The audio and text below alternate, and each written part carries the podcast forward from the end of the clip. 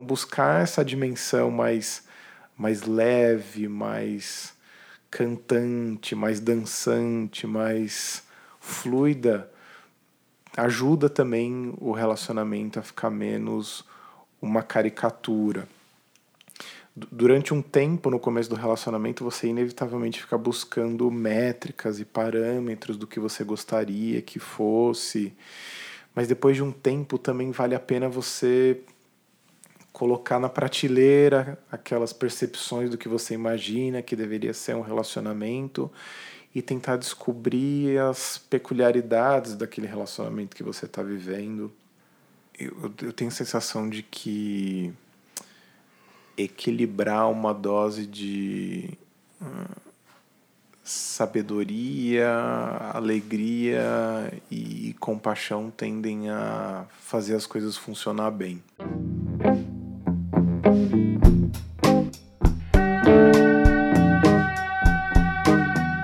Seres de todos os reinos, esse é o Coemergência, o podcast daqueles que, apaixonados ou desiludidos, sabem reconhecer com clareza a impermanência dos fenômenos, mantêm a estabilidade e não se perturbam com as oscilações do amor. Se reconheceu nessa frase? Não? Então, tudo bem, você está no lugar certo. A gente exagerou um pouco na descrição. Por aqui a turma também anda meio bagunçada e por isso consideramos que esse seria um bom momento para conversarmos sobre relacionamentos. Nosso convidado entende muito do assunto. Psicólogo, autor do livro Relacionamento para Leigos, entre outros títulos, Frederico Matos também acaba de lançar o Fredflix. Veja só que belo nome, um portal de conteúdo dedicado exclusivamente à psicologia e ao comportamento humano, essa espécie tão complicada e cheia de manias.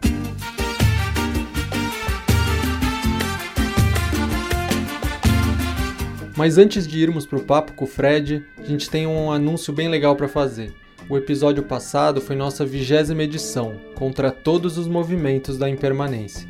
E queremos que as coisas sigam assim. Hoje, lançamos o Coemergência na plataforma Apoia-se, que é uma plataforma de financiamento coletivo. O esquema é de assinatura mensal. Dentre as causas e condições necessárias para andarmos melhor pelo mundo, acreditamos que nos apoiarmos em projetos que achamos que fazem sentido para nós é essencial.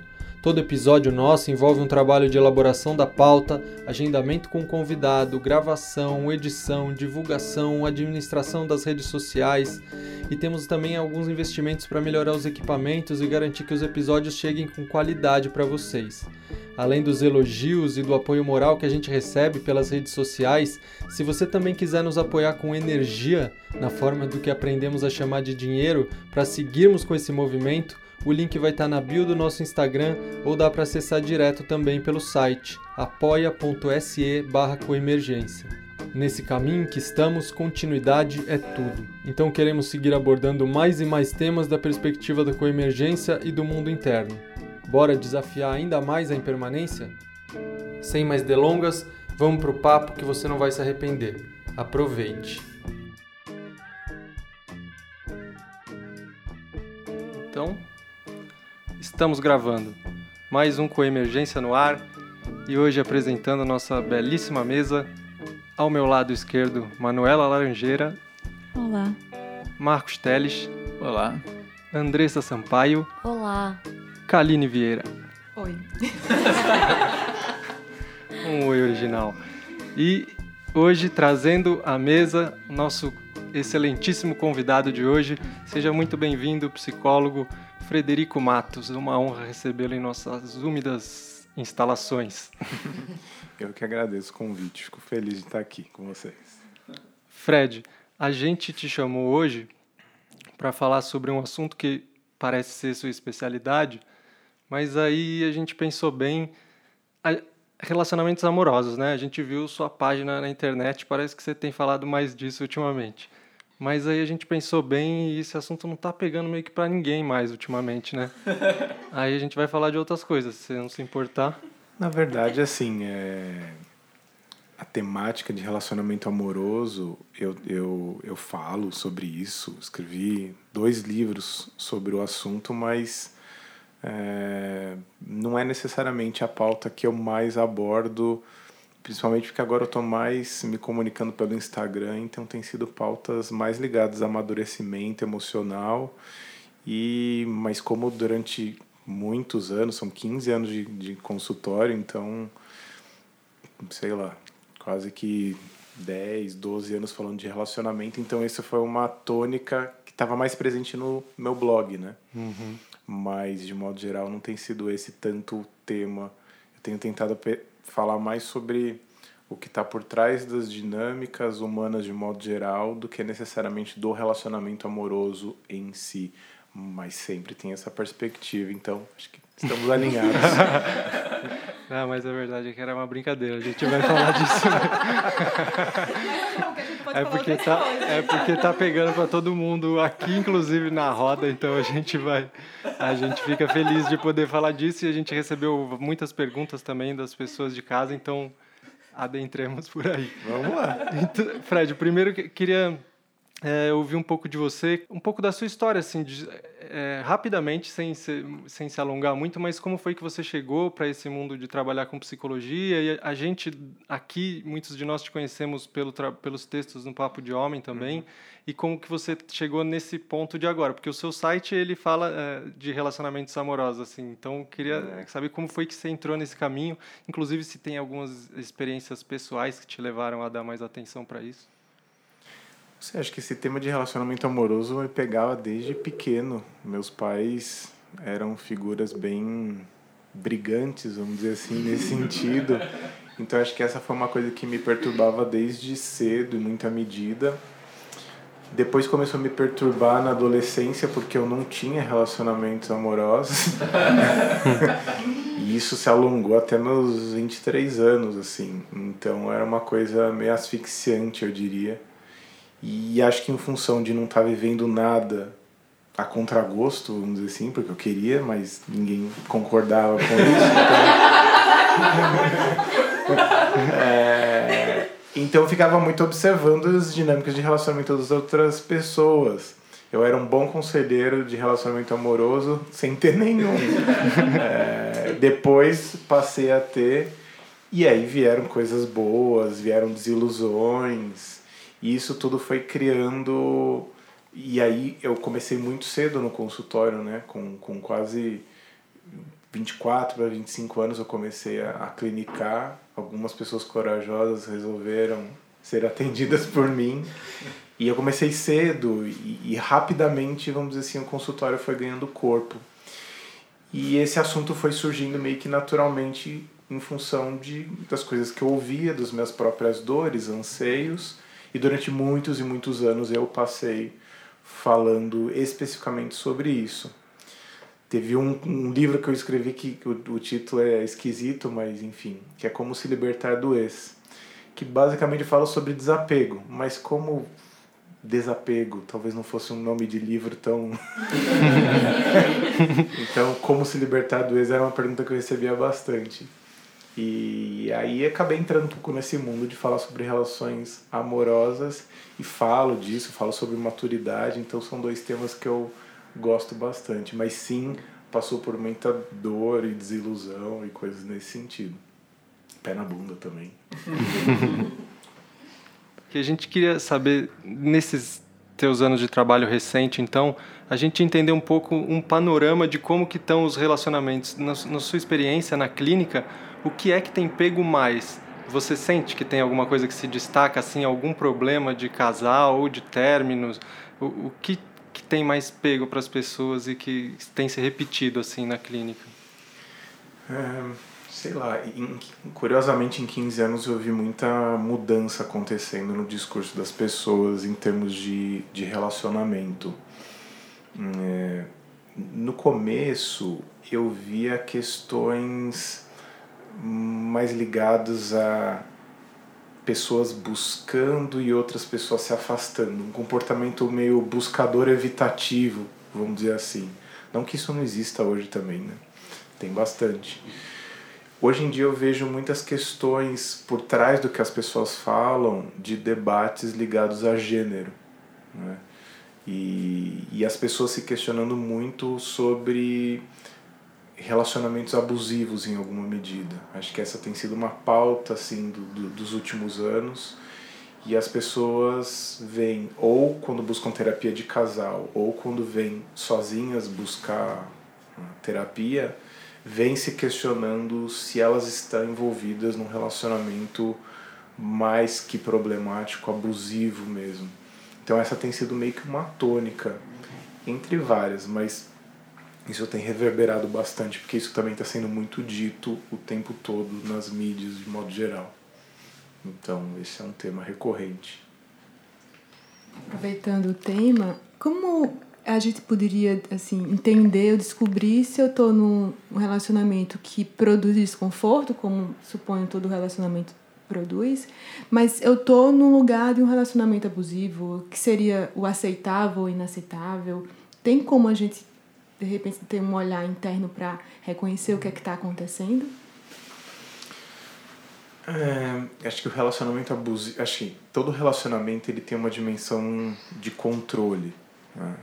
Controle no sentido de você se movimentar como numa dança em alguma medida, ter algumas dinâmicas que são estranhas, uma pessoa que de repente tem um comportamento mais dramático, outra mais frio, algumas complementaridades que eu chamo de esquisitices nossas de cada dia, coisas mais toleráveis. Mas existe uma, um nível de controle mais que eu chamaria sofisticado e perverso no relacionamento abusivo, que é quando a pessoa vai mais do que perguntar, ah, e aí, onde você vai hoje? Um pouco para controlar o que vai acontecer e ter uma dose de previsibilidade, tem uma coisa de acho melhor você não sair hoje, que é uma, um controle mais restritivo. É um controle que induz a pessoa a lentamente se afastar daquilo que traz vida, de traz alegria, que expande os relacionamentos dela para uma coisa que vai gradualmente fechando as pessoas naquela bolha supostamente gostosa da relação. Pareceria até um casal grude, né, como que a gente fala no dia a dia, mas vai virando uma coisa de gostosa para ansiosa, de ansiosa para temerosa e de temerosa para agressiva, violenta. Então, é um relacionamento que vai escalonando o grau de controle até que a pessoa se vê completamente isolada internamente, né? Ela dela mesma, das coisas que fazem bem para ela e ela dos outros, da rede de apoio das pessoas que de alguma maneira se conectavam e faziam bem também, vivendo só em função daquele relacionamento que é divulgado publicamente como incrivelmente maravilhoso, mas que na intimidade vai se mostrando bem problemático e perigoso. Então, eu acho que toda vez que você vai começar. Porque assim, num relacionamento qualquer, você vai fazendo negociações né, de agenda, de tempo, de hábito, você vai fazendo alguns pequenos alinhamentos, alguns ajustes para você não ficar o tempo todo também criando grandes divergências para coisas negociáveis. Mas tem pontos que são um pouco é, fundamentais na vida das pessoas. E aí, quando elas começam a fazer muitas concessões e se despersonalizar, porque também se despersonalizar em alguma medida não é de todo ruim se de repente eu estou abrindo mão de hábitos nocivos, problemáticos, então não é um problema né, se desconstruir. Mas quando você vai se desconstruindo, se despersonalizando de um jeito em que você vá se tornando uma versão mais enrijecida, mais empobrecida de você mesmo, e, e a tônica do relacionamento seja o medo. Medo de perder, medo de se afastar, medo de falar, medo de apresentar alguém. Quando você começa a ter muito medo e ficar muito ansioso de modo geral, aí é um sinal de alerta para você começar a prestar atenção se isso configura um relacionamento abusivo. Que não necessariamente é fisicamente violento, mas é pode ser também psicologicamente constrangedor e restritivo. É violento do ponto de vista psicológico.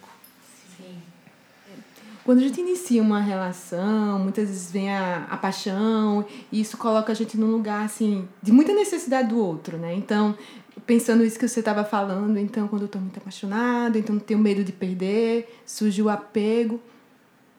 É, eu, eu suponho, suponho, né? Eu vivi isso, né? fala, a verdade. Para que usar um terceiro imaginário? Fica bem difícil é, conseguir fazer essa medida que você está colocando, né? Assim, de reconhecer, porque parece que justifica, né? Não, eu tenho uma. É tão melhor estar tá com essa pessoa e que ela não vai embora do que, de repente, eu sair com minhas amigas, ou que, de repente, eu, sei lá, viajar, fazer alguma coisa, trabalhar, esse tipo de coisa.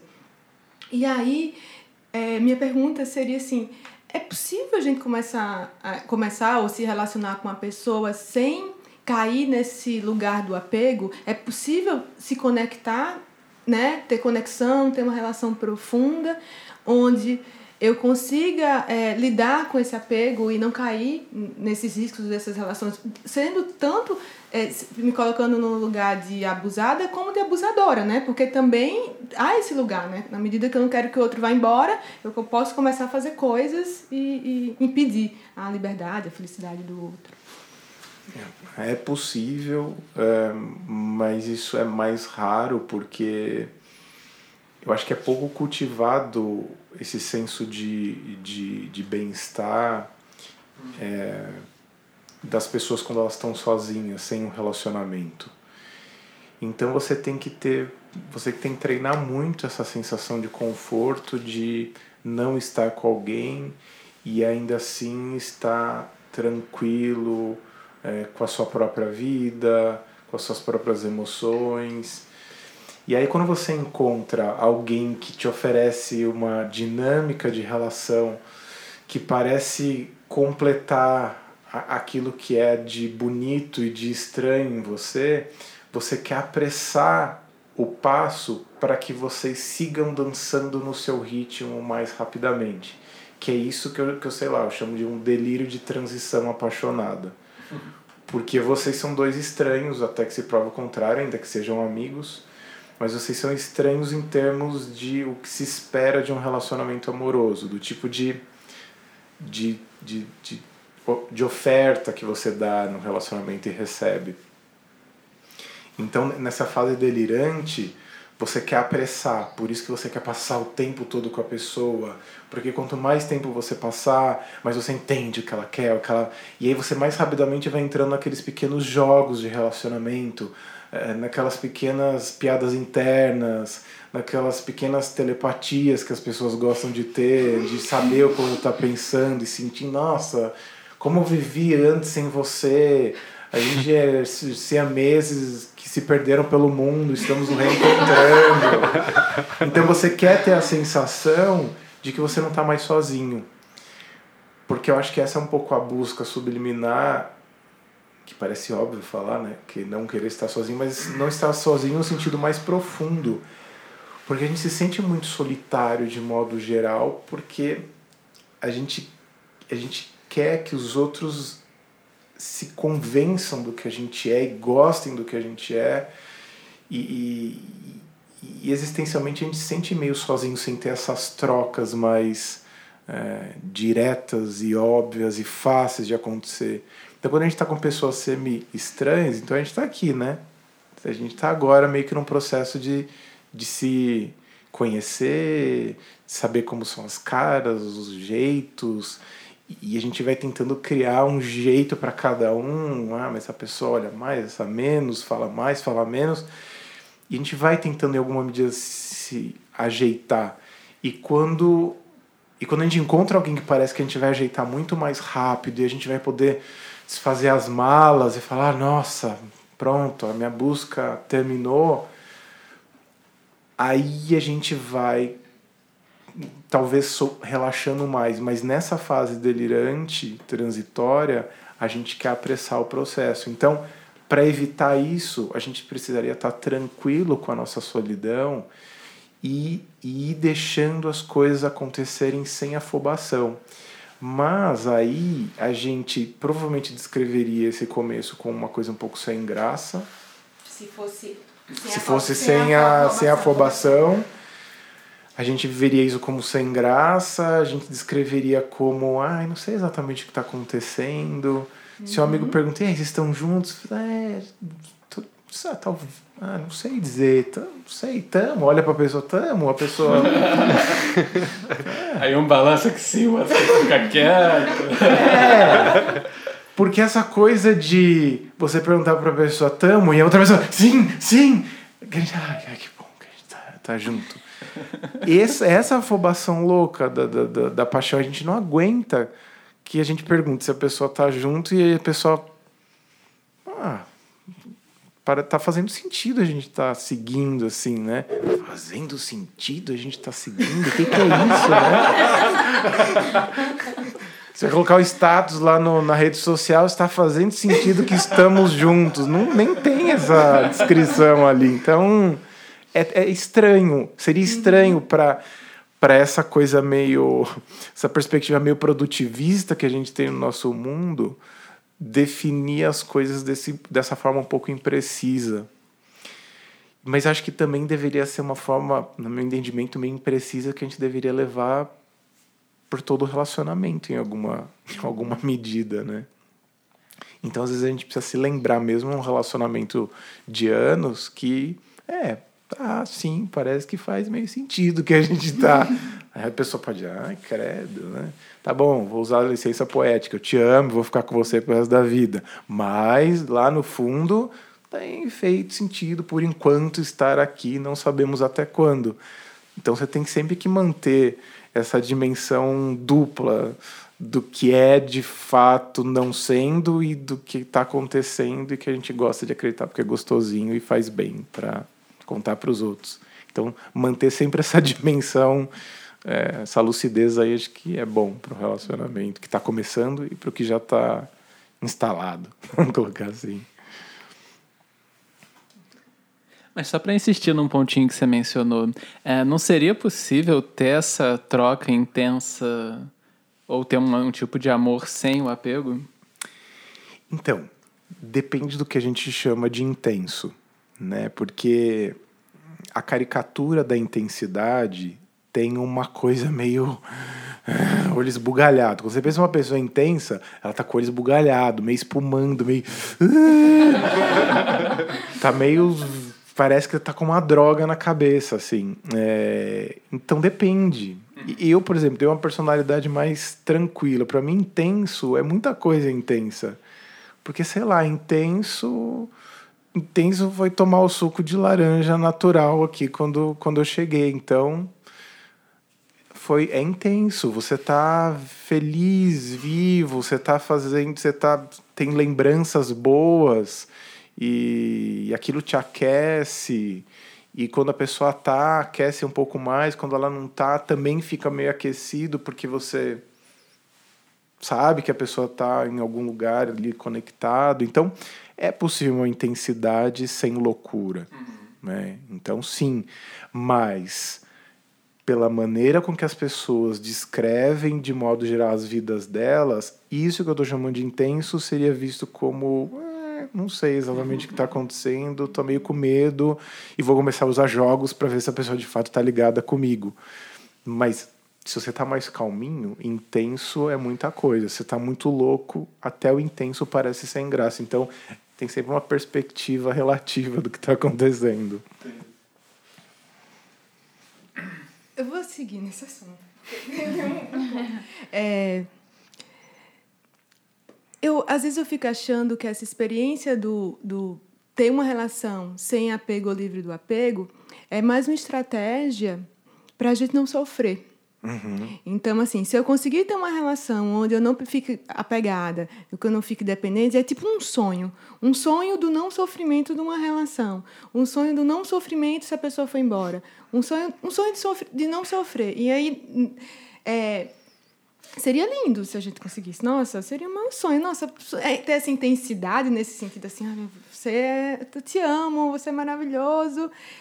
Mas se você quiser ir, vou ficar maravilhosa aqui onde eu tô e segue, né? É que É que assim, é, essa palavra apego, ela é muito. Ela tem muitos significados. Então, se você pensar numa perspectiva mais psicológica, a palavra apego ela não vem carregada de uma, uma perspectiva negativa.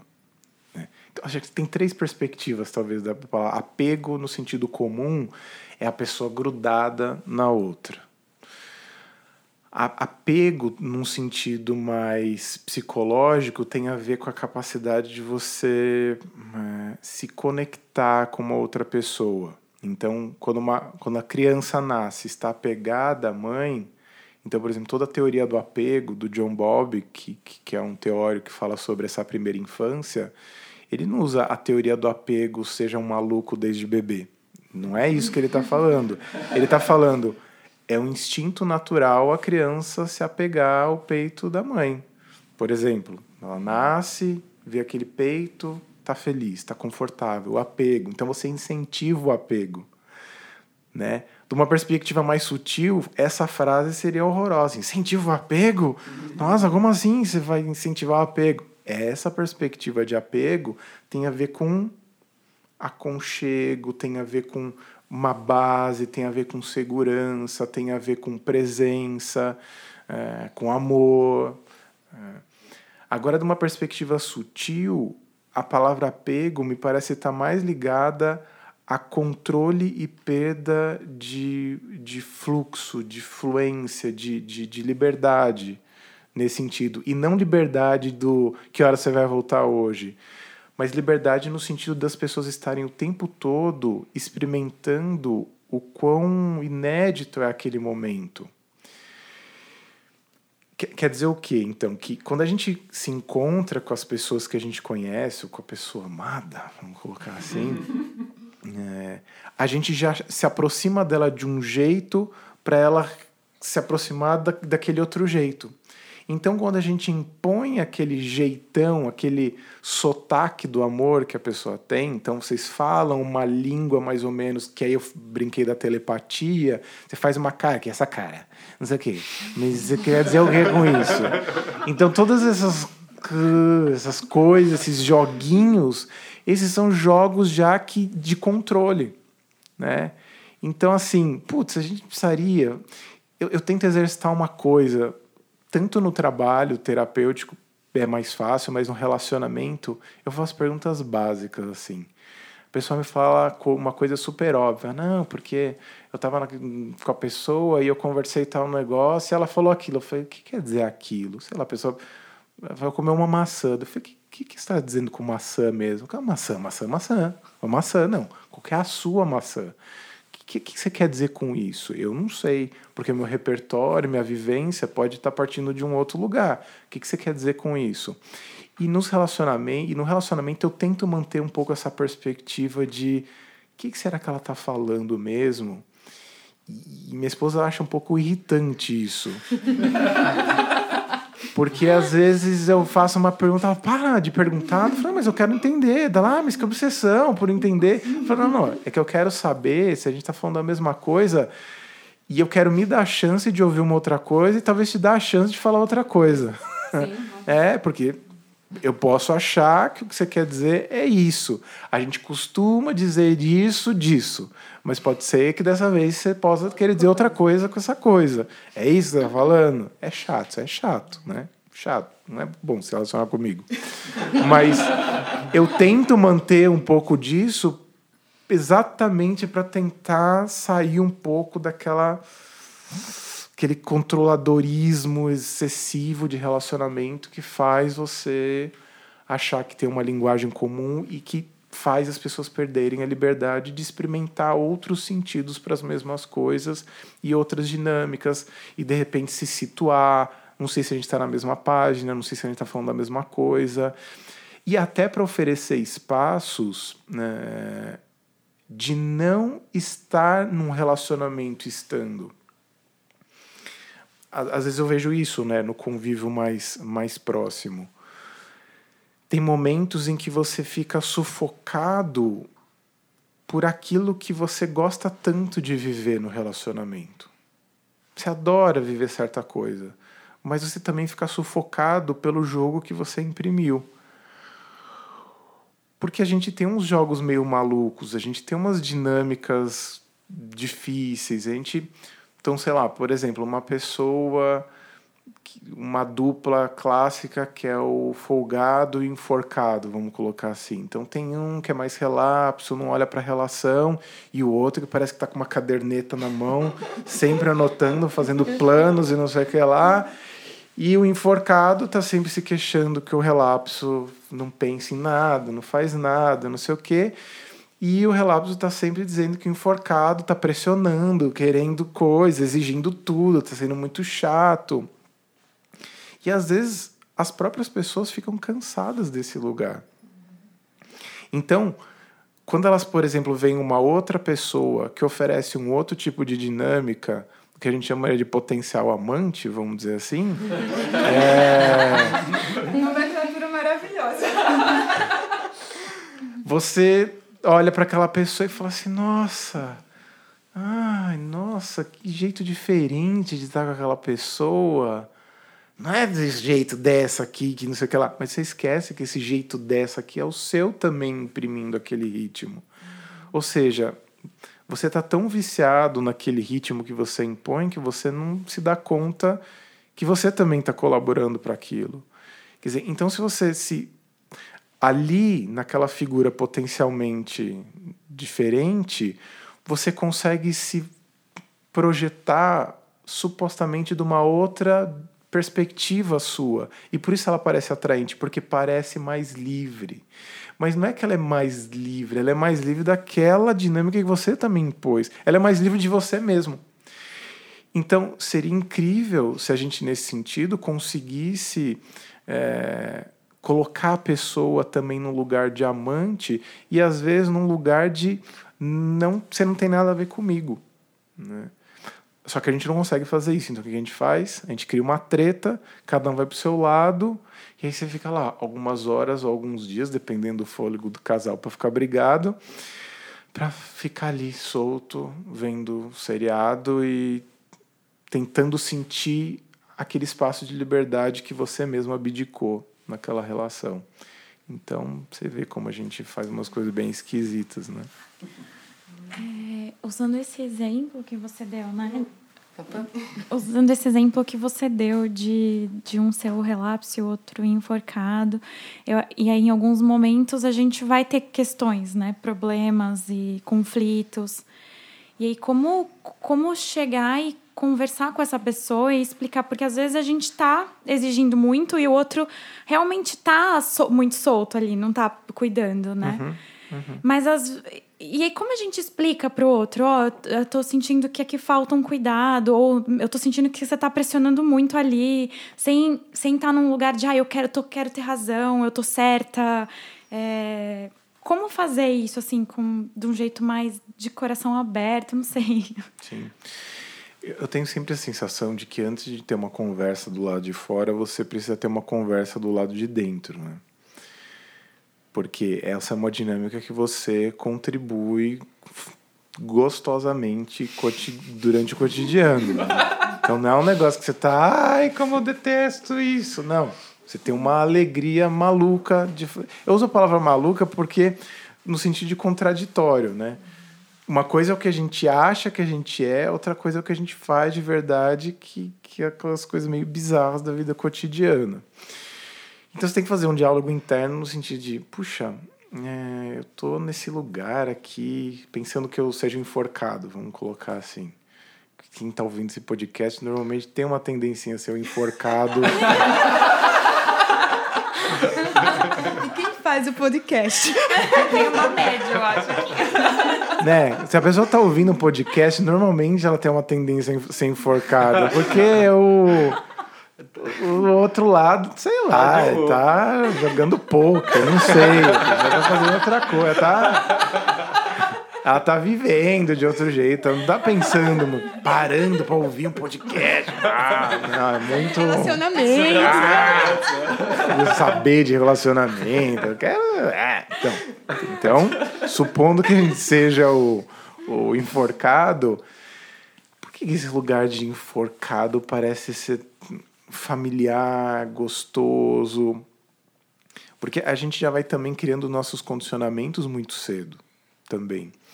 Não raramente essas dinâmicas já são um pouco espelhamentos de dinâmicas familiares já antigas.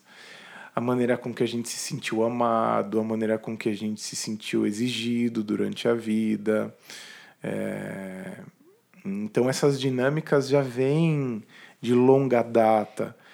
De modo geral, costuma ser a única forma que a gente acha que é possível viver. Então, você provavelmente não é enforcado só no, no relacionamento amoroso. Você é enforcado no trabalho, você é enforcado na amizade, você é enforcado com você mesmo.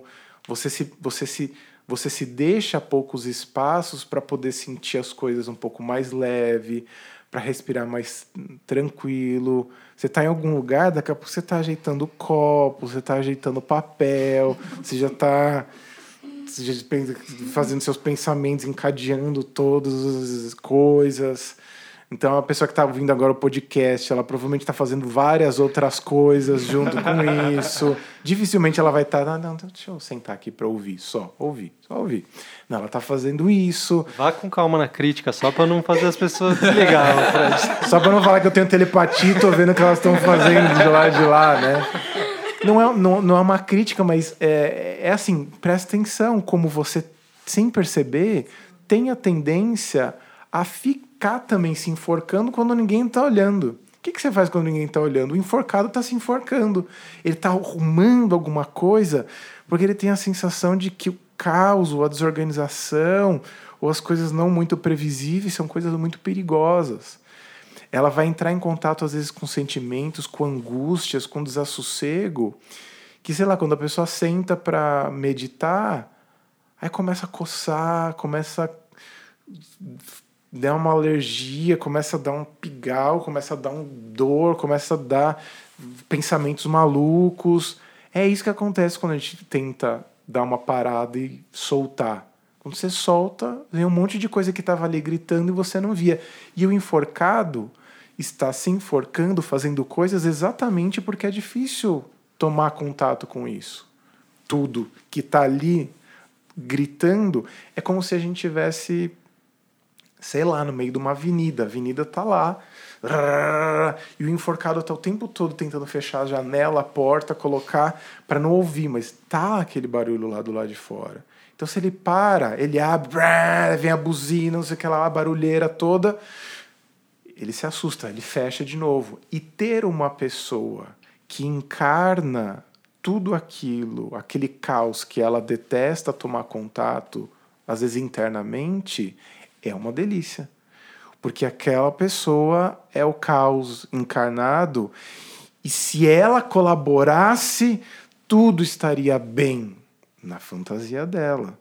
Mas se magicamente ela colaborasse e tudo ficasse bem, aí ela tem que parar de de repente arrumar as coisas. Aí ela ia pode dar um, uma falta de ar, uma ansiedade. Caramba, tá tudo no lugar. Ou ela se separou. Ah, finalmente se separou. Pronto, não tem mais o, o folgado lá por perto, né?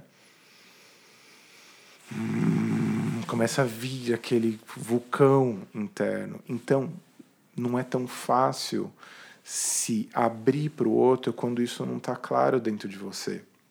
Então, às vezes, vale você, antes de falar com outra pessoa, experimentar um pouco o outro polo. Que para o enforcado, no caso, vai soar como se ele fosse a pessoa mais caótica do mundo. Ele só não está fazendo algumas coisas muito obsessivas que ele faz, mas ele já vai achar que ele está super vida louca, né? Para todos vida louca! Vida louca!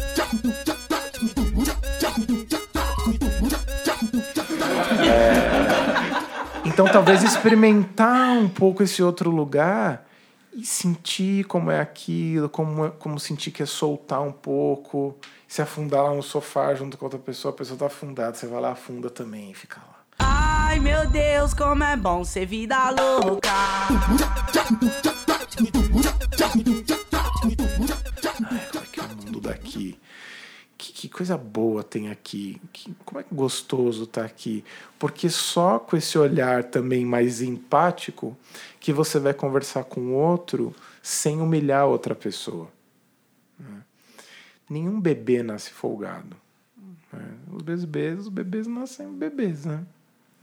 Sei lá. Eu diria que as crianças, sei lá, minha filha está com dois anos e meio, eles nascem com uma disponibilidade infinita para fazer 300 milhões de coisas. Né? Tem uma energia sem fim. Então, eu fico, eu fico sempre me perguntando depois que eu fui pai, em que momento que a gente fica folgado e cansado da vida? Porque tem muita coisa. E se você der espaço, eles, eles vivem, sabe? Muito. Então, é, tem, tem uma vitalidade também, tem um prazer, tem uma fluidez ali naquela coisa que você só consegue entender o, folgado se você dá espaço mental dentro de você para sentir aquilo. Aí quando você vai fazer a conversa, você vai fazer a conversa da perspectiva também da outra pessoa. Eu fiquei pensando, né, quando você deixou aquela coisa ali no, no chão. Ai, que gostoso deixar as coisas no lugar que elas que a gente tem vontade que elas fiquem, né? Não é? Aí a gente chega, tira, simplesmente tira e sai andando assim. E aí, de repente, quando a gente vê aquela coisa tá pendurada num, armário. Você fala, pô, que demais, né? A gente não gosta da experiência quando, quando sei lá, sai de férias, você vai para um hotel. A gente não gosta de sair Daí vai pra praia, quando volta, a cama magicamente tá arrumada. E você, ah, alguém arrumou. A gente não gostava disso na infância? Não sei, né? Vocês com três anos de idade estavam lá fazendo a cama. Tem gente que tá. É... As coisas apareciam em alguma medida mais prontas. Então, ser folgado não é uma coisa tão difícil da gente ter empatia. Então, part... se você conseguir ter empatia, fica mais fácil. E aí a pessoa começa a se dar conta de que ela não está vendo você, de que você está invisível. E, e esse é um dos lugares, para algumas pessoas, estranhamente confortável ser um ser invisível no relacionamento. Não ser visto e se queixar depois que não é visto fazer coisas para não ser visto e depois se queixar que o outro não presta atenção, não ouve o que fala.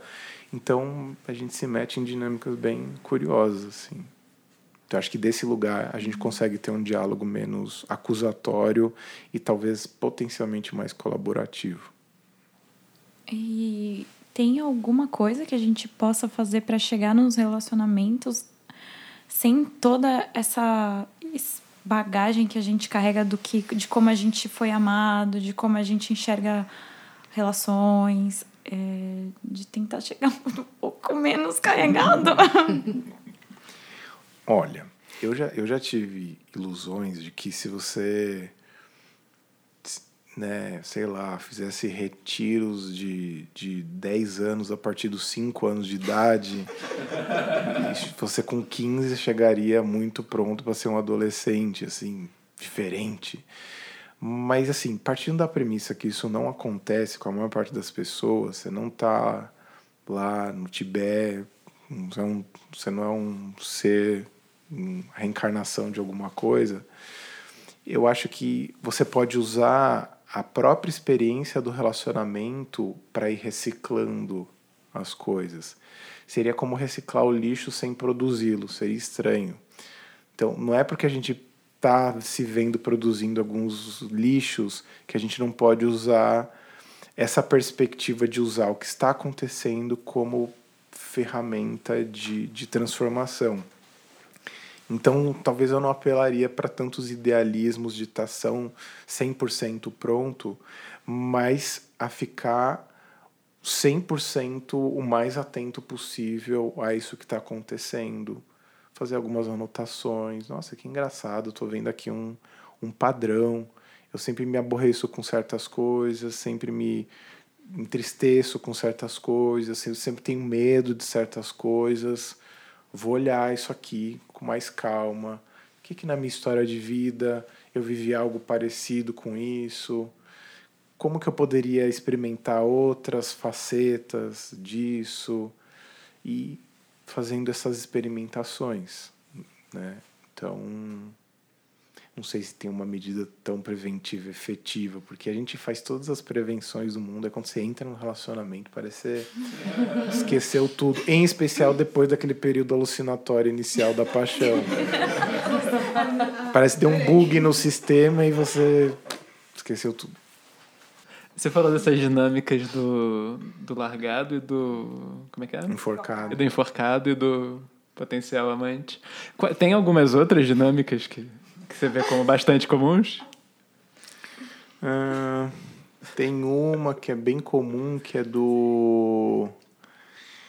É do, é do calmo e o maluco, vamos, vamos dizer assim. É. Ou versões meio professor e a doida, vamos, vamos colocar assim. Nossa. Ou a professora e o. São dinâmicas que vocês podem reconhecer, por exemplo a, a, em relações heterossexuais, mas homossexuais também acontecem, daquela mulher que é super resignada, dedicada, não sei o que lá, e o cara que é um brigão, cachaceiro, que quebra tudo, então ela sempre ali voltada pro, pro bem, para esse marido parar de beber. Isso acontece também, às vezes replica também no filho, que drogado, que não sei o que, que ela tem que buscar não sei aonde. Ou no inverso, é, o homem contido, que faz cocô de terno e gravata, respeitoso, dia sim, dia não. Virginar, dia sim, dia não, homem de bem. É, e a louca, que, que é meio dramática, emocional, que fala, que se relaciona com todo mundo, que parece um ser libidinoso, disfuncional em alguma medida. E ele sempre tendo que, não, calma, querida, não, não sei o que, ele tem um pouco de medo dela, ao mesmo tempo controla. Então, também tem essa dinâmica professoral ali da, desse, desse tipo de, de relacionamento. Então, alguém sempre com uma lição de moralidade. Então, você vê isso muito em locais religiosos. Sempre uma das partes do relacionamento está lá, ou rezando, meditando, dando dízimo, e a outra na esbórnia, vendo esporte espetacular. É, que não quer saber nada daquilo, super materialista, dinheirista, nananã. E, e aí depois aí a pessoa chega em casa com um texto que ela leu, que foi muito bom, ela deixa ali no criado mudo da outra, para ver se aquilo inspira, se toca, se não sei o quê. Então tem, tem essa dinâmica também assim do professoral do do sábio e da louca, ou da sábia e do maluco, assim. Então tem algumas. Nós estamos falando, né? Nós falamos um pouco da, dos relacionamentos onde as pessoas elas elas precisam dessa libertação porque elas olham para o amor, para o relacionamento com um amor romântico, né? E aí eu tenho uma pergunta em relação ao contrário que é quando num relacionamento as pessoas elas já têm aquele a, fazem a contemplação com o emergente, que elas sabem que vai acabar ou que as coisas mudam. Então elas ficam o tempo inteiro se precavendo e até fazendo conversas dessas premonitórias, né? Elas ficam toda hora querendo voltar nesses assuntos e, e conversar sobre o relacionamento todos os dias porque elas querem entender o melhor possível a pessoa e aí a minha pergunta é em relação a, a até onde esse olhar, essa contemplação da coemergência é interessante no relacionamento e saudável. É, é essa, essa percepção de que da coemergência ela tem que ser cuidadosa para não virar uma compulsão coemergente. Né? para você não ficar o tempo todo meta-analisando tudo que está acontecendo. Quando você junta um casal ainda que os dois estão empolgados nessa busca, nossa, aí madrugadas tentando curar as próprias dores da alma profundamente. E, e às vezes a gente esquece de uma dimensão vivencial também, que lúdica, que vai acontecendo na medida que a vida vai transcorrendo. A gente é, a gente vai mudando de formas mais aparentes, de formas mais sutis, e a gente não precisa ficar também pontuando cada coisa. Né? E aí eu estou falando para pessoas que estão muito conscientes e que sabem do que querem nesse sentido. A gente vinha falando até agora de casais que ou um busca, outro não busca nada, os dois. Que ser um cuidado também nesse sentido para achar que entender tudo o tempo todo é importante. Essa, essa ideia de que a racionalidade, é, a plena apreensão de todos os fenômenos, de tudo, isso seria bom. É, para não virar uma nova uma nova obsessão também emocional de ficar o tempo todo fazendo recurso. Então tem vezes que você tem que deixar o filme você assistir o filme do começo até o fim. Tem gente que também tem essa mania quando está assistindo o filme, né? Tem algum filme histórico, a pessoa para. Às vezes eu faço isso. para, dá uma olhada no Google lá, Wikipedia. Ah, entendi. Tá, tá bom, vamos seguir com o filme. Lá, né? Deixa o filme acontecer. Você ficar meio perturbado, não entender o que está acontecendo direito. Depois, de repente, se for o caso, pesquisar mais a fundo que é aquela figura, o que representou. Porque senão ficar pausando o filme o tempo todo faz com que o fluxo da vida também não, não, se, não, não revele coisas que são espontâneas, entre aspas. Porque a gente acha que milimetrando cada coisinha é que, que um momento de, de clareza, de lucidez vai surgir. Mas quando você solta também, soltar também é um jeito de permitir que as coisas se ajustem e de repente venham uma percepção. Então não é só no verbal que as coisas acontecem. Então você fala, coisa se ajusta, vai fazendo uma outra coisa, de repente, quando você se dá conta, mudou. E bom, não precisou ser falado necessariamente aquilo. Então tem fenômenos sutis também que a gente confia pouco que acontece, mas acontece. Fred, como a gente pode conversar sobre as questões que estão pegando e produzindo algum desconforto? E como a gente faz para ter conversas difíceis numa postura de mais vulnerabilidade, sem querer estar tá certo e ganhar? Hum. Isso é, é difícil, porque você precisa ter um treino com as suas vulnerabilidades. E, em alguma medida você precisa ter um certo jogo de cintura com elas. E, e de modo geral a gente está bem bem desfamiliarizado com as nossas vulnerabilidades. Porque quando você vai ter uma conversa no relacionamento, você quase que inevitavelmente vai ser pego, você você está muito afetado. Você está muito triste com alguma coisa, está irritado com alguma coisa você sente que uma, um valor muito importante que você tem para você está sendo machucado, está sendo ferido, e aquilo normalmente sem, vem acontecendo inúmeras vezes. Provavelmente você já teve várias conversas parecidas, e aí você pensa: como que eu vou ter mais uma conversa daquele assunto? E, e normalmente as 10 acontecem de um, de um jeito problemático porque elas costumam acontecer com as pessoas muito é, alteradas. Né? Porque é engraçado, quando as pessoas estão bem, elas pensam, ah, não vou estragar, né? Não vou estragar, a gente tá tão bem, a gente tem vindo bem, você lá o estraga prazeres que vem com aquele assunto chato. Vamos, vamos viver aquela coisa boa, vamos deixar a coisa boa acontecendo. E aí, calma, uma hora a gente conversa sobre aquilo. Aí quando a coisa acontece, aí você fala, agora é hora de conversar. Você tá alterado, a pessoa tá alterada, você vai querer conversar, você já vai é, acusando.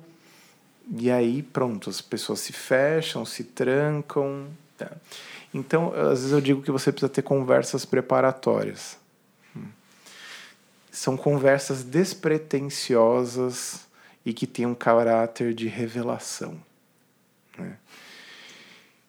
É um saco você. Ah, Explique nossa. mais. Parece um saco? Fala, Putz, mas a gente não podia só conversar, né? Mas eu acho que essas conversas preparatórias são boas porque elas criam uma intimidade de revelação. Então vamos imaginar que uma coisa é, no seu histórico familiar de relações era uma coisa muito doída. Vamos imaginar então que, sabe, vou dar o meu caso, sei lá, as pessoas brigavam, meus pais brigavam muito e brigavam muito por questões financeiras. Havia de fato problemas financeiros ali, então a briga parecia justificada.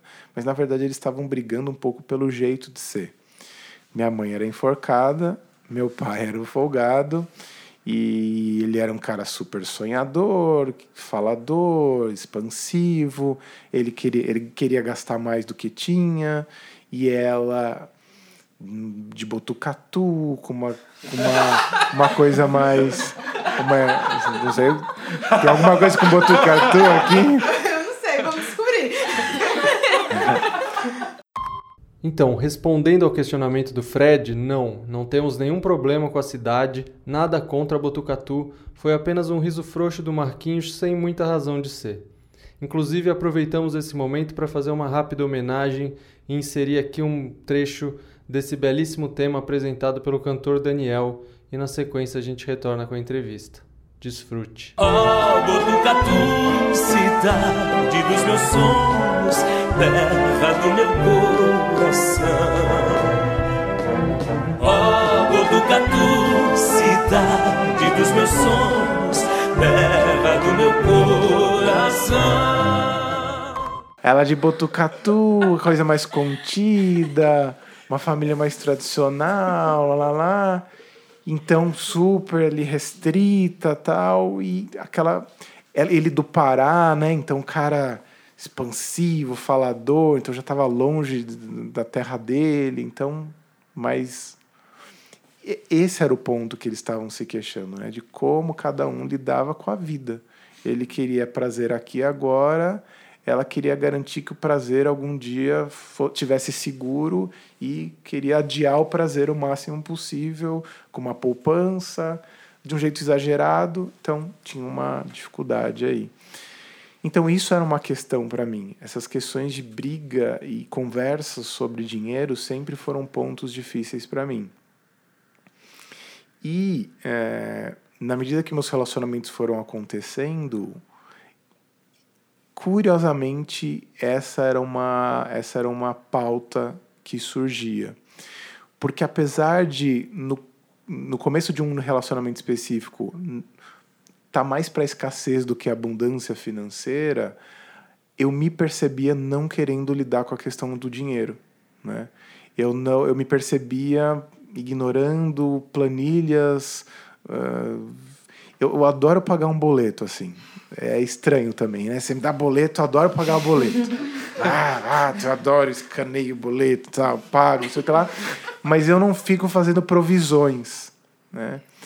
Então eu tenho dificuldade de guardar tanto tal no mês. Então você me dá um boleto, eu pago, e pago na hora, pago, pago errado, já paguei dois boletos iguais, já paguei boleto antecipado. Tem Passa que eu... seu e-mail pro pessoal aí só. Exato, pra mandar o boleto. Paguei uma vez IPTU de dois anos anteriores, eu procurei no e-mail IPTU, achei o IPTU, abri o boleto paguei. Foi de dois anos que eu já tinha pago. Enfim, nunca mais vi aquele dinheiro. É, então, eu, eu tinha essa evitação para lidar com dinheiro, porque para mim dinheiro é uma coisa problemática. E o que, que seriam essas conversas preliminares? São conversas em que você abre esse tipo de coisa. Fala assim, puxa, sabe, é, às vezes a gente conversa sobre essa questão financeira. Estou dando um exemplo imaginário que aconteceu. é, e, e, eu, e eu sei que eu, eu falho miseravelmente com esse tipo de coisa. Eu evito lidar com essa coisa de olhar de repente a fatura do cartão, de olhar o que, que vai, guardar o que não vai. Isso causa problemas. Fim de ano, autônomo tem essas coisas, né? A gente não tem décimo terceiro nada, então fim de ano costuma ser um momento complicado.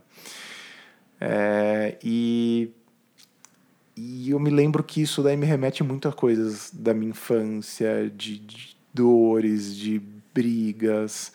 Eu lembro de uma vez que meus pais estavam brigando, XYZ, nananã, nananã.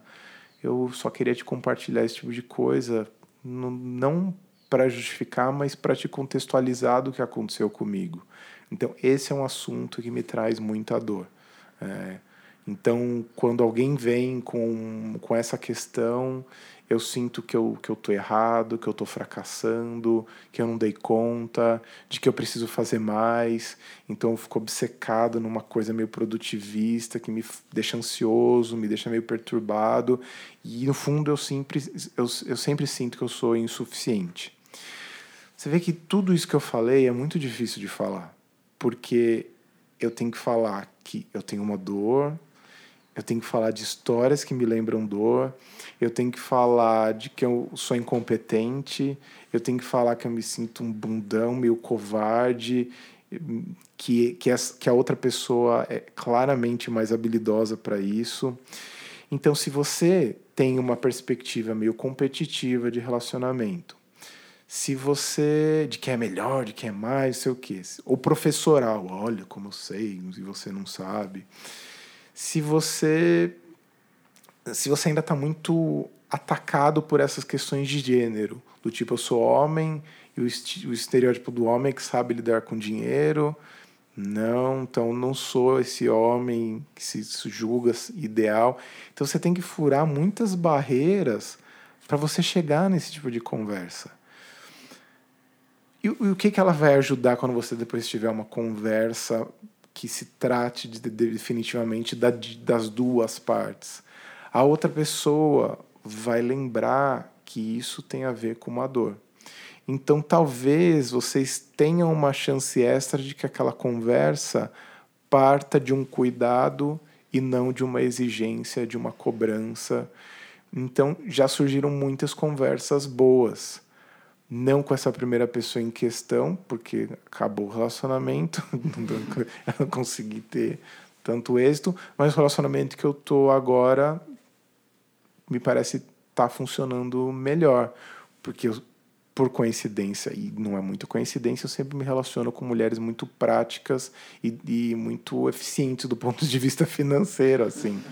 Então, e eu capengando nesse gerenciamento. É. Então, a gente chegou em alguns acordos, olha, eu vou fazer isso, isso, isso, mas pelo menos isso eu quero que você cuide, que você preste atenção. É a única coisa que você tem que fazer no mês em relação a isso. Eu tento manter um dois meses faço bem, um mês, um mês eu falho, mas eu, eu mantenho, tento manter um ritmo melhor para a gente chegar no meio termo para que eu não pareça tão é, desatento bizarramente a esse tipo de coisa. Então, eu estou dando um exemplo, você pode pegar qualquer outro tema. Família, né, como lidar com sogra, sogro, sexo, todos esses temas espinhosos assim de relacionamento, que são três, né, na minha cabeça: dinheiro, sexo e família. São as temáticas básicas ali que, que, que, que sempre costumam dar confusão em relacionamento. Então, só para dar um exemplo de uma coisa nesse sentido. Então, conversas preliminares ajudam as conversas efetivamente, porque desarmam as pessoas. É, pelo que você colocou, há todo um movimento de olhar né, para dentro de si, para reconhecer onde as coisas estão me pegando, de olhar um pouco como é que foi minha história. Né? E eu tenho uma fala assim. É difícil, porque vai ser uma, é uma fala que vai tá cheia de generalizações agora, assim, eu assumo muito isso. Mas o que eu tenho percebido, e talvez muito relacionado à nossa cultura, nossa cultura machista, é que os homens têm mais dificuldades de fazer esse movimento de olhar para si. Né? Então, quem se relaciona com homens, sejam mulheres ou outros homens, é, é, convidar para esse tipo, esse espaço, né? Cultivar esse espaço de vulnerabilidade, porque você falar da sua dor sem necessariamente você estar tá ali para chegar em algum lugar, mas só para se expor, né? Exige um, um, um, um, esforço. Não que não tenha mulheres que não tenham essa mesma dificuldade, mas assim é muito mais comum você ver mulheres que já fazem terapia, ou que já fizeram, ou que fizeram, que conversam com suas amigas e nas experiências que eu tenho das pessoas que eu converso, assim, é como se se existe essa dificuldade dos homens, né, de fazer esse movimento e se torna muito cansativo, porque como é que você vai seguir numa conversa, uma relação, se não atravessa, né? Se não fura essas bolhas, se não fura essas barreiras, né? E aí vai virar uma competição. Acho que aí esses lugares vão se estabelecendo, né? Do folgado, do enforcador, da enforcadora, enfim. Porque fica, vamos, olha isso, né? Eu vivi uma relação que era muito isso. tipo, olha, faz terapia, busca apoio, né? Eu não sou a pessoa que vai dar conta do que você está vivendo e de escutar, né? Você precisa elaborar isso no lugar, porque eu estou implicada nessa história, é muito mais difícil, né, para mim. Mas eu não sei se você, como é que você acha disso? Se tem sentido? Não, com certeza. Tem tem um tem um condicionamento cultural aí brutal que de, de silenciamento gradativo da vida emocional para os homens. Então, os meninos vão desde cedo sendo educados de um jeito ou aberto ou mais sutil a não a não se questionarem coisas, a, a abafarem certos pensamentos, certos sentimentos, certos comportamentos. Então, então chega um momento em que eles são convocados a, a trazer isso à tona e, e não seria nem má vontade da maior parte, talvez, dos homens, de alguns sim também, mas até a má vontade ela estaria mais baseada em medo, em profundo pavor de lidar com essa dimensão meio estranha das emoções porque e das vulnerabilidades porque as, as emoções para a maior parte dos homens é, é, uma, é uma dimensão quase inominável. Né? Você tem dificuldade de dar nome ao que está acontecendo. Identificar o que está acontecendo, quando está acontecendo, com que coisa que está acontecendo, também é, é, a, a própria perspectiva mais subjetivista também é estranha à maior parte dos homens, porque os homens são educados de uma forma pública a serem colocados tem uma dinâmica meio externalizante. O homem é chamado à ação concreta desde muito cedo. Então, quando tem uma desavença, o menino é colocado a brigar, a menina é colocada a conversar, a resolver. Então, se o menino chega machucado, ele é convocado a devolver no dia seguinte. A menina, não, vamos, chama, conversa. No fundo, ela é sua amiga, não tá tudo bem. Então, esses treinamentos ao longo de anos, lá na frente, vão gerar pessoas é, analfabetas emocionais. Então, então, quando você está num relacionamento e aí começam a surgir questões que estão diretamente ligadas a isso, é, eu sei que algumas pessoas, quando eu digo isso, não gostam. É, mas se você está disposto a seguir naquele relacionamento, não adianta você falar que você não está na vida para ensinar macho a, a, a, se relacionar, a lidar com as emoções. Você está naquela dinâmica e, e, você tem mais familiaridade com determinado, uma determinada questão, você pode ter uma, uma prática mais pedagógica na coisa toda. Não deveria ser assim? Não deveria. Podia ser diferente? Podia ser diferente. A gente queria que fosse diferente? Queria que fosse diferente. Mas não é. E você está implicado e você quer seguir e você vê você vê uma fresta de esperança ali.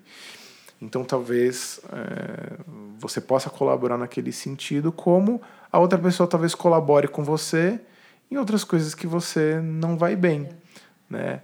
Então, eu entendo quem está machucado por dinâmica de relacionamento e fala assim: eu não fico em relacionamento que eu tenho que ensinar homem a lidar com as coisas, não sou mãe dele, não sou professor, não sei o que lá, não quero estar nesse lugar. Tudo bem, Compreendo, respeito, são feridas, mas se a pessoa tem disponibilidade, que ela possa fazer isso com tranquilidade e também não com tom professoral de quem está impondo a coisa de cima para baixo, oferecendo possibilidades, dando exemplos, né? Então, nessas conversas preliminares, nas conversas da vida cotidiana, você pode dar um repertório para a pessoa. Não sei, eu fiquei com medo disso. A gente às vezes usa pouco essas palavras também emocionais. De novo, porque o mundo emocional é muito contraditório. E como o homem, de modo geral, ele é educado com, de uma perspectiva meio linearizante da vida, qualquer coisa que tenha ambivalência é uma coisa estranha. E, e, nesse sentido, o machismo ele tem um, entre tantas coisas problemáticas, é, o machismo educa o homem com uma certa ambivalência moral. Então, é dito que ele não pode fazer uma coisa, mas o que é feito é, é meio permissivo. Então, se você se você se tem uma criança lá, o menino coloca o pinto para fora, todo mundo ai, vem esse pinto aí, não sei o que lá, para menino, guarda esse pinto, não sei o que lá, mas todo mundo vem ver esse pinto aqui. tem uma coisa meio tá trocando a fralda, as pessoas chamam como se fosse, sei lá, como se fosse o presépio, né? Tem um menino Jesus ali. Aí vem a vaquinha, o cavalinho, todo mundo vem ver o pintinho do menino ali. Ninguém fala assim, vem ver a vagininha dela, é vagina! A vagina também já é um negócio, não, guarda esse negócio aí, ah, não sei o quê. Então a vagina já é uma coisa meio secreta, tudo tal. Então, assim, então essa coisa do colocar o pinto para fora, pode ou não pode? Né? Para menina assim, não pode. É uma área íntima, tá? Ok. A regra, a regra é bem clara. Para o homem é um negócio meio, mas e aí? Pode ou não pode? Põe pinto ou não põe o pinto? Põe, mas não põe. Se tiver que publicar em algum lugar, não põe. Mas na hora de fazer, ah, se fizer também, tudo bem. A gente. Tá, se você não contar para ninguém, pode pôr. E essa ambivalência moral vai fazendo parte da vida dos homens a vida inteira. Né? Então, é aquilo que o homem diz que ele faz, então, publicamente, ele é o cidadão de bem, que todas as regras são muito claras, ele é até austero, rígido, repreende os outros, mas na vida cotidiana ele tem lá o submundo secreto das pequenas perversidades que ele faz e que parecem não conversar com a, com a dimensão pública dele. Então, a gente já começa com essa dificuldade. É ambivalente o tempo todo e para os homens ainda mais. E ele não percebe isso. Então, tudo aquilo que o homem. Estou falando do homem machista, estou falando de generalizações, tá? Só sempre bom lembrar isso. É, por exemplo, você manda um e-mail com um problema em potencial para um homem. Ele só vai te responder quando ele tiver a solução. Difícil um homem falar assim: olha, não sei exatamente o que fazer com isso, li seu e-mail, quando tiver uma solução, eu te respondo. Pode acontecer dali cinco dias.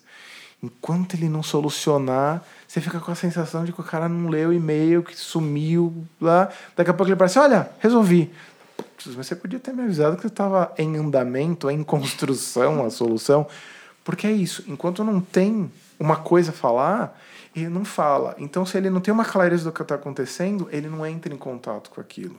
E o mundo emocional, basicamente, passa por essas ambivalências morais, emocionais, filosóficas, e aí tende-se a evitar esse tipo de, de, de universo. Então, não sei se eu respondi sua pergunta, porque eu falei muita coisa. E eu acho que há uma ambivalência também nesse, nesse, na medida que a gente quer que é, essa vulnerabilidade aconteça, que era o que a gente estava conversando, né, Marcos, esses dias. E quando a vulnerabilidade acontece, quando o homem coloca a sua vulnerabilidade, é, a mulher, eu vou colocar aqui nesses termos, né, nas relações heterossexuais, ela se assusta também. Como assim uhum. você é frágil?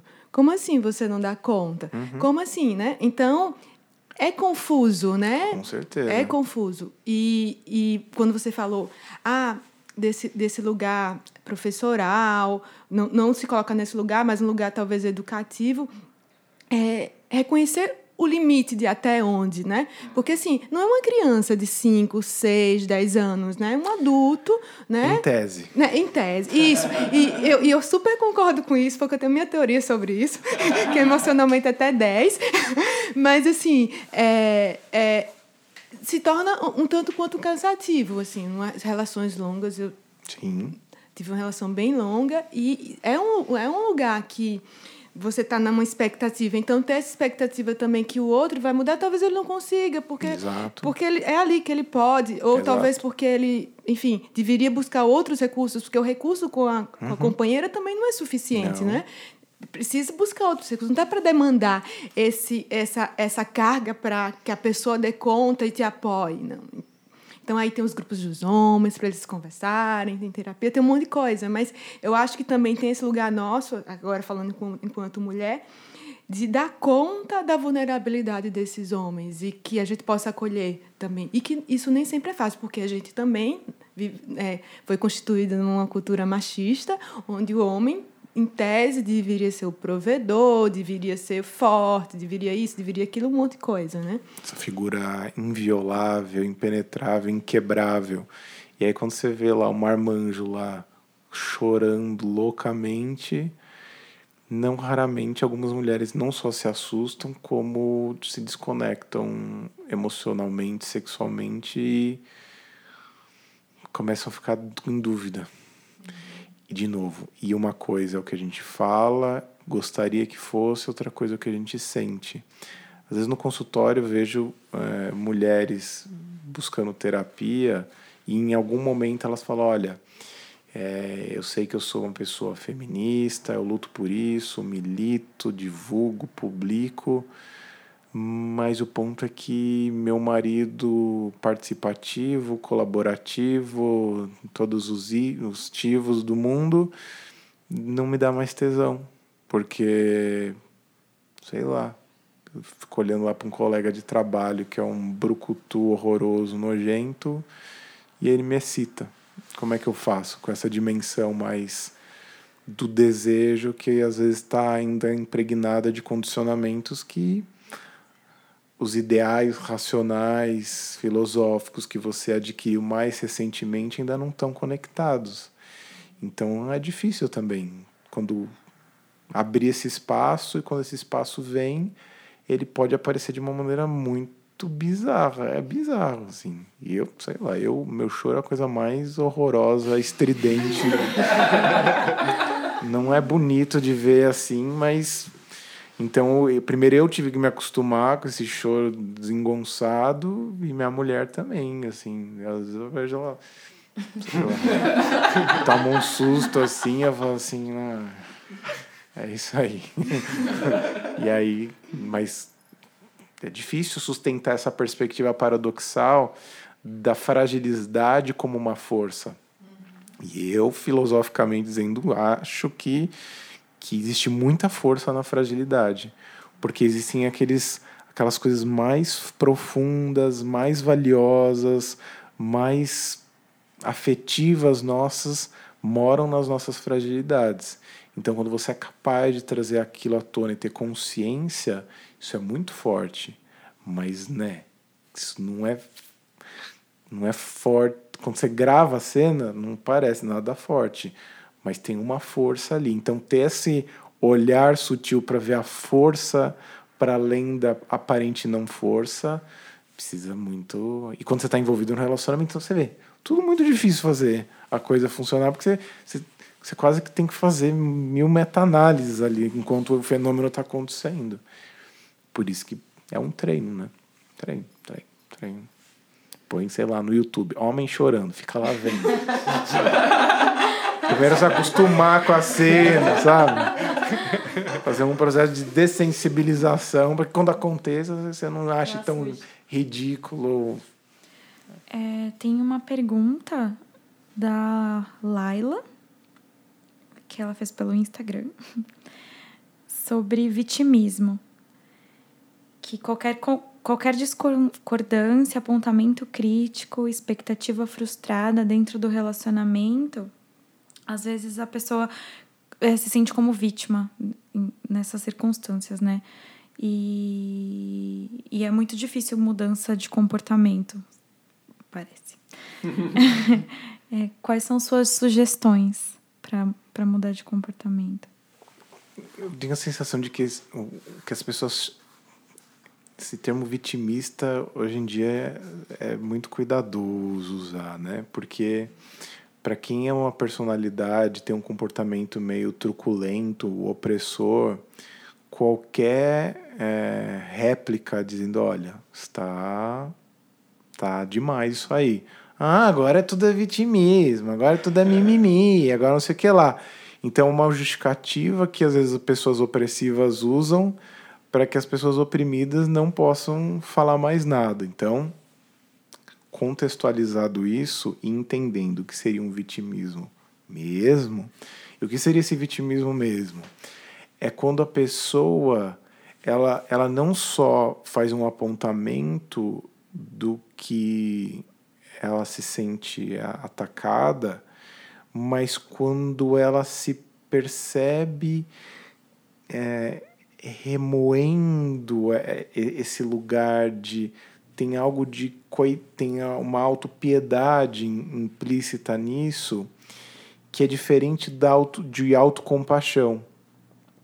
Porque quando eu chego e falo assim, é, olha, eu me sinto muito desconfortável com esse jeito que você fala comigo. Né? Eu acho que é parece é desrespeitoso para mim para mim ser respeitado é uma coisa importante eu sabe isso aí para mim é não não eu não consigo conviver com esse tipo de, de, de fala me afasto de, de, de você não, não consigo.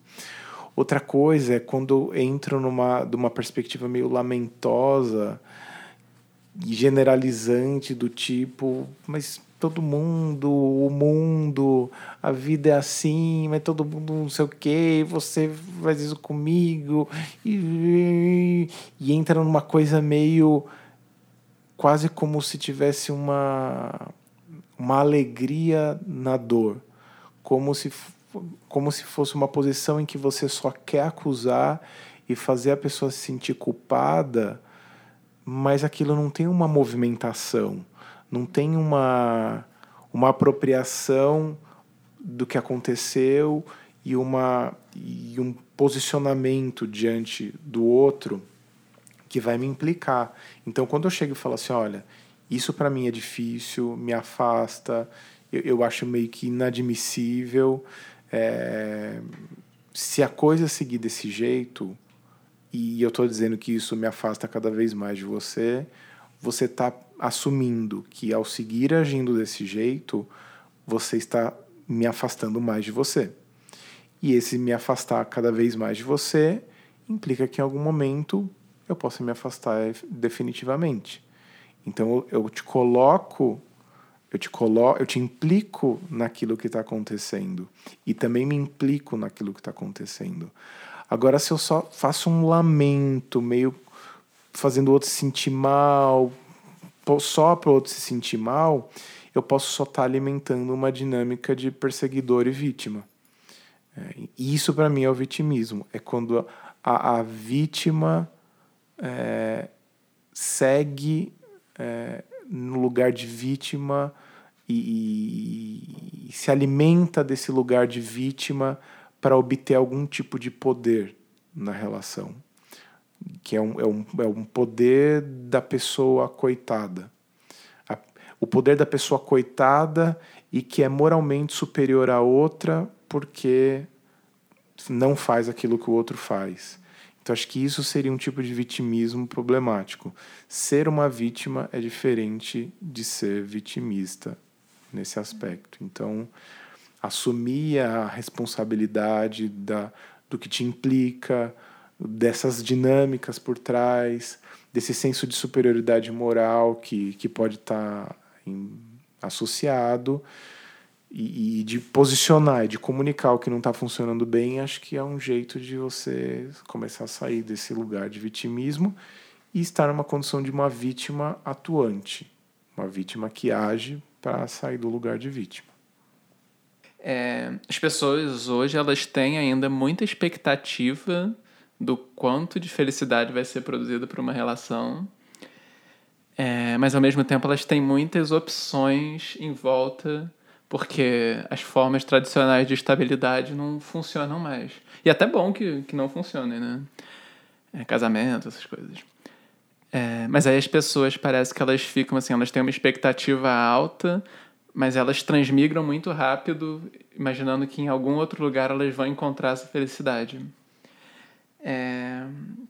Aí a pergunta é: qual, quais efeitos você vê nessa tendência à transmigração tendo sobre as pessoas e as relações. Que, enfim, você falou do Instagram, mas acho que envolve um pouco uma coisa bem geral da nossa cultura, assim, de que eu poderia estar melhor em outro lugar, né? Hum. É. Traduzindo assim, o mercado amoroso está aparentemente muito é, produtivo, as pessoas querem se relacionar e a ideia de monogamia parece para algumas pessoas não fazer muito sentido. E é uma coisa que eu fico pensando, né? É, sei lá, quando me perguntam de, de relacionamento aberto, por exemplo, né? colocando essa perspectiva. E uma coisa que eu vejo hum, também chegando no, no, no, no consultório, né? casais com duas, três, quatro pessoas às vezes, é interessante. É, você vê que as dinâmicas são muito parecidas, ampliadas para mais pessoas. Então, eu acho que, sei lá, daqui uns 10, 20 anos vai se vai se perder a ilusão de que essas outras dinâmicas numéricas ou não monogâmicas seriam intrinsecamente mais interessantes do que a monogamia ou de duas pessoas. É, então, acho um pouco ilusório também. Tem sido uma panaceia pós-moderna, né? dessa ideia de não, colocando mais gente, ou mais diversidade, ou mais modelos, ou mais relacionamentos sem nomes, assim. Então, quando a gente não der um nome para coisa, então isso vai garantir a liberdade daquilo. Oh, quem dera, né? Como chama essa ONG? Não temos nome. Então, a ONG sem nome. Ah, então aquela ONG é maravilhosa. E essa empresa, como chama? Chama SA. Simplesmente. Só por uma questão jurídica, mas não tem nome. A empresa é inominável. Então, essas, essas tentativas de, de estereotipar a liberdade, não dando nome, não dando número, não dando métricas de fidelidade ou não, são experimentos interessantes, são coisas que algumas pessoas precisam talvez passar, mas que em algum momento se elas tiverem um pouco de percepção, elas vão se dar conta de que elas estão reproduzindo os jogos só de jeitos diferentes. Então, não sei, a liberdade me parece ter menos a ver com essa com diversidade, com novidade necessariamente. Você pode experimentar liberdade numa relação duradoura, monogâmica de duas pessoas, você pode experimentar isso com duas ou três ou mais.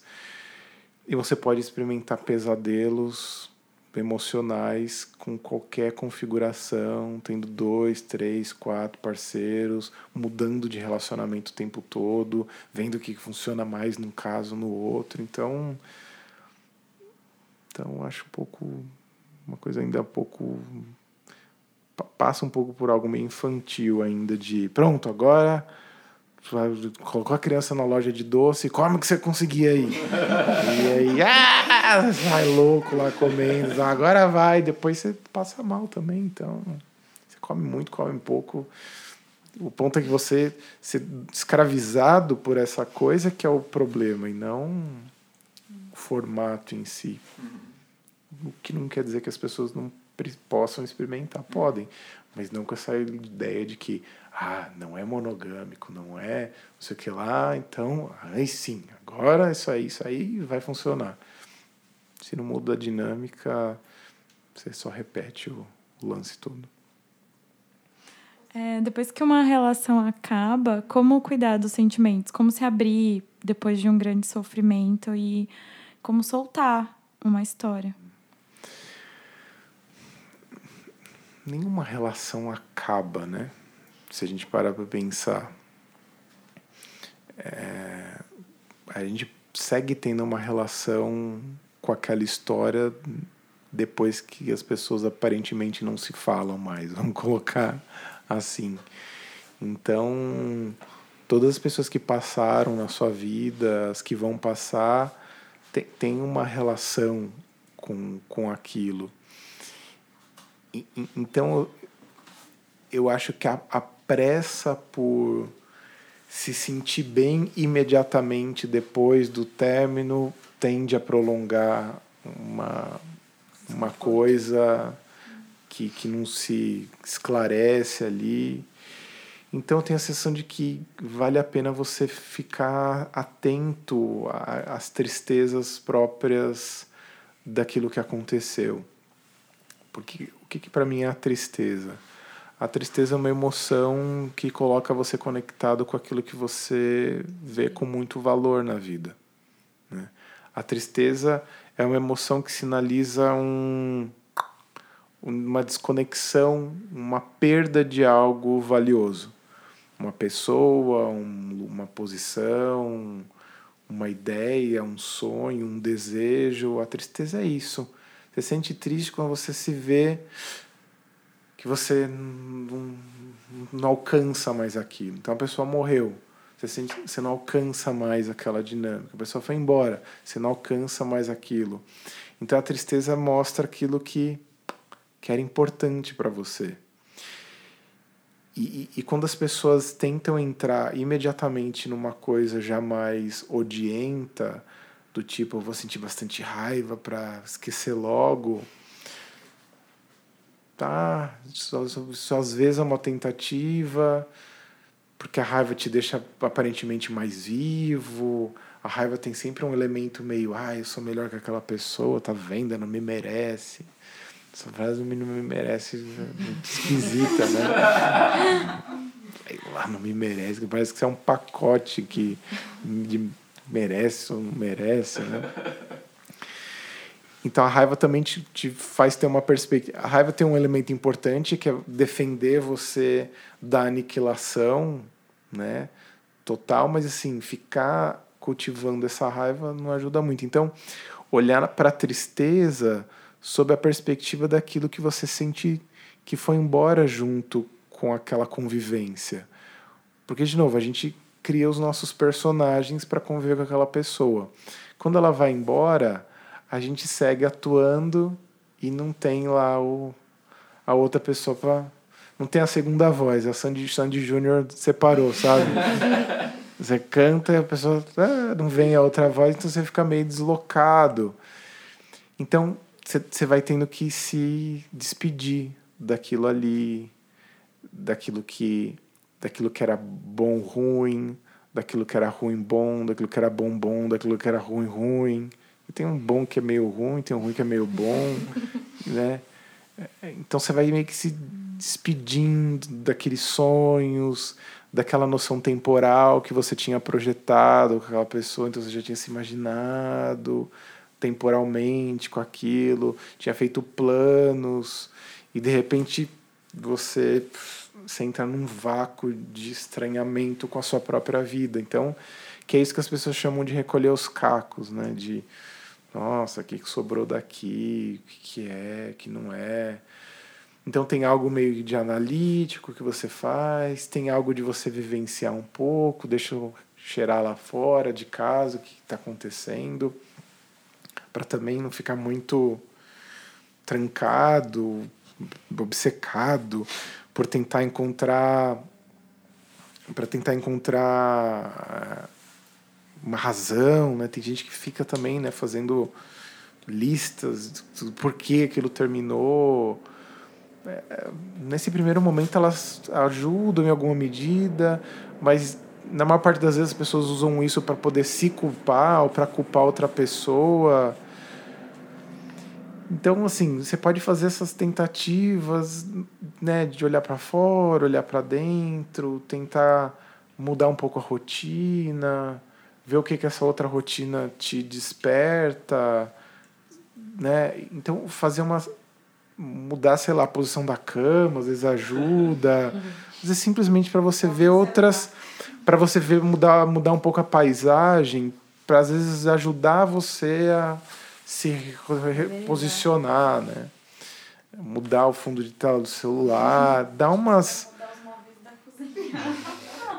de alguma forma se ressituar né? externamente, internamente, tende ajudando para acelerar esse processo, mas acelerar também muito rápido também não parece uma coisa boa. Também negar todas as possibilidades que surgem também não necessariamente é uma coisa boa, então então você tem que experimentar. Ficar só de um jeito ou só de outro costuma não funcionar de modo geral. Diversificar o portfólio emocional para não se trancar muito naquilo. Fred, a gente começou com aquela pergunta de o que está pegando nos relacionamentos que mais está causando problema, onde as pessoas estão mais se atrapalhando. E aí, por outro lado, a gente tem uma pergunta que, inclusive, foi é, presente de nosso querido amigo Guilherme Queda. O que é que tem mais, o que mais tem colaborado para que as relações sejam saudáveis? Assim, quais são os comportamentos de uma relação saudável, na sua opinião, e, e o que você faz aí na sua vida pessoal para manter a sua relação dinâmica e viva? O que, que você experimenta que você sente que faz sentido?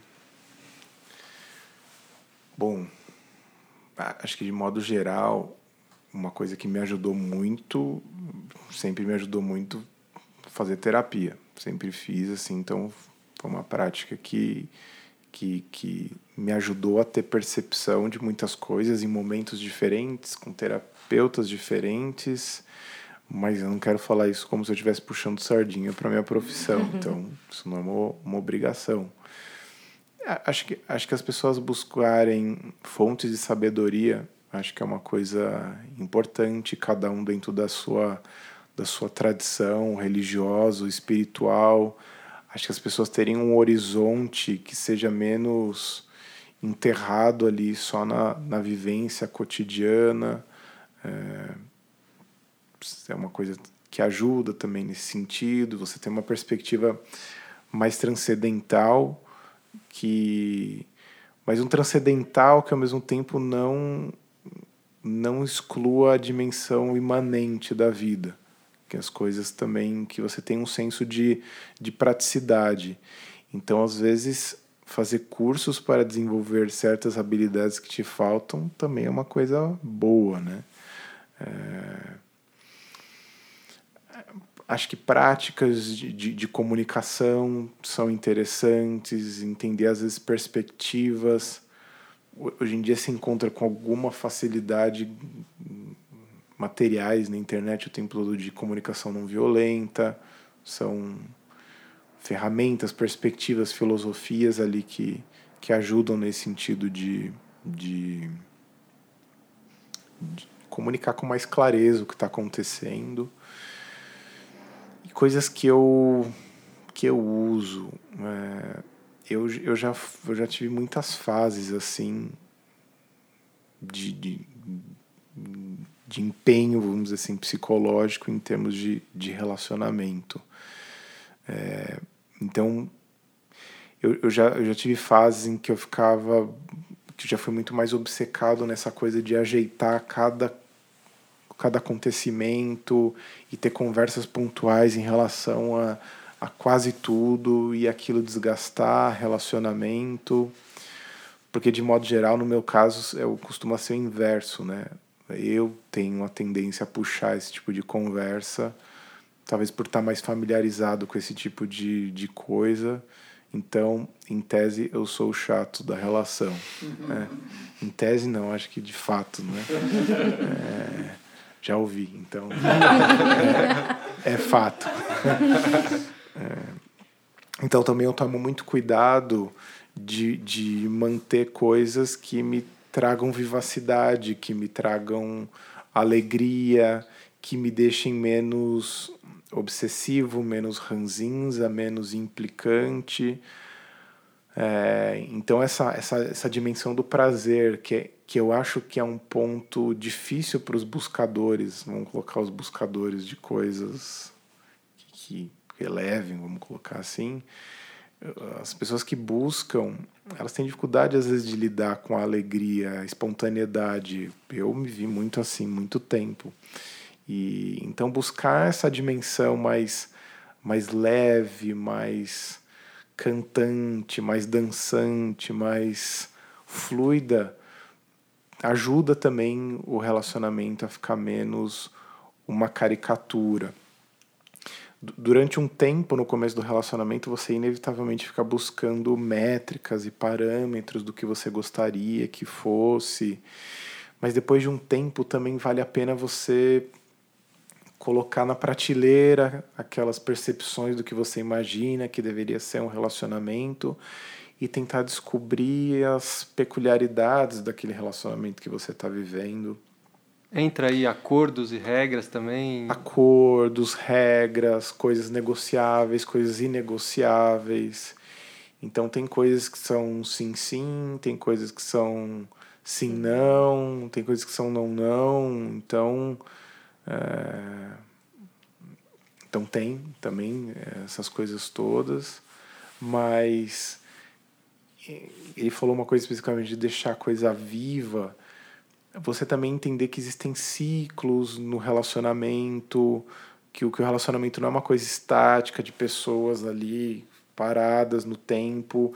Tem coisas que acontecem na vida individual, da dupla, do trio, dos, da comunidade amorosa também, que, que, que, que acontece. Então, é, o timing, né? Então tem, tem toda uma. Tem a vida profissional, tem as aspirações, os sonhos, os projetos, tem coisas que acontecem no relacionamento. Então, um casal com filhos, sem filhos, tudo isso é, são coisas que ajudam a, a refrescar pela própria imposição de mudança de logística de vida.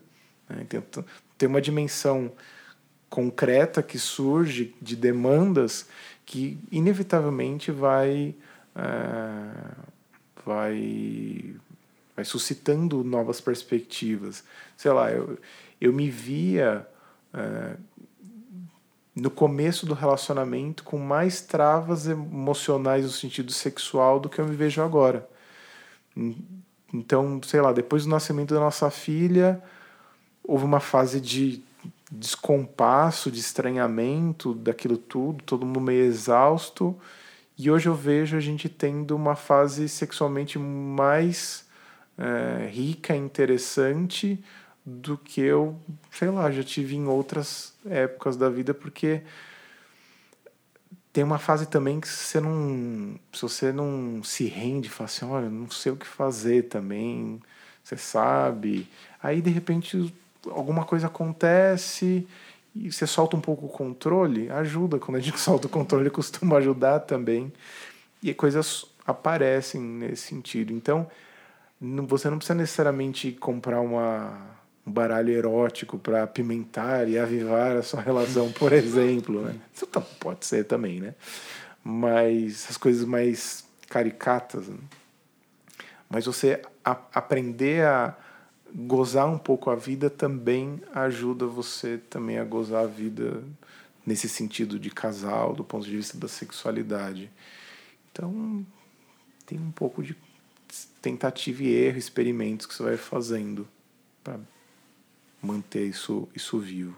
E entender também que tem fases que tá todo mundo um pouco meio morto e tolerar essas fases estranhas de uma das partes, de ambas as partes tolerância também ajuda.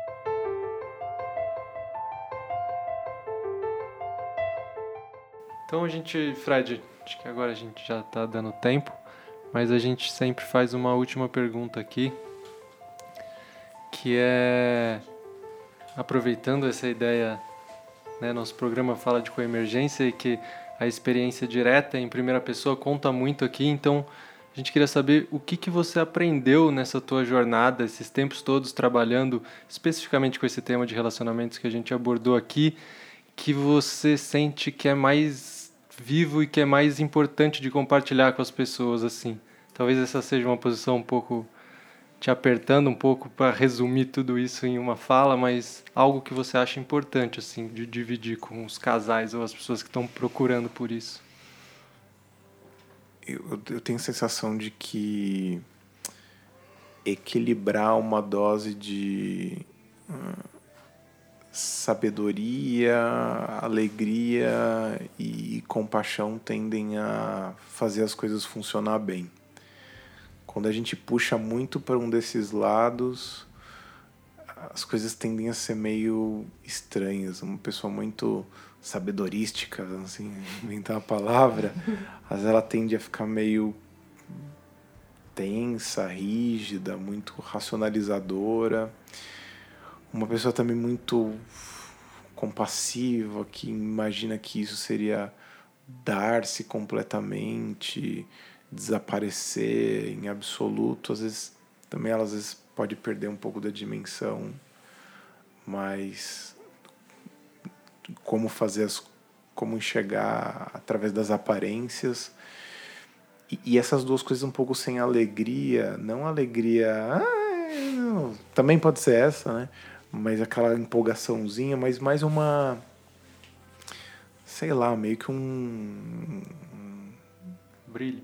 um brilho uma um, você se reconciliar um pouco com a vida você parar de brigar um pouco com as circunstâncias ter uma, uma, algo de aceitação, né? mais um sorriso para pra, as coisas é, também ajudam ter essa, essa dimensão de leveza que passa também por uma alegria também. Aí eu tenho a sensação de que esse, esse trio aí tende a, a ajudar bastante não ficar uma coisa muito caricata de felicidade vulcânica o tempo todo, mas uma a felicidade pacífica, vamos colocar assim. Muito bom.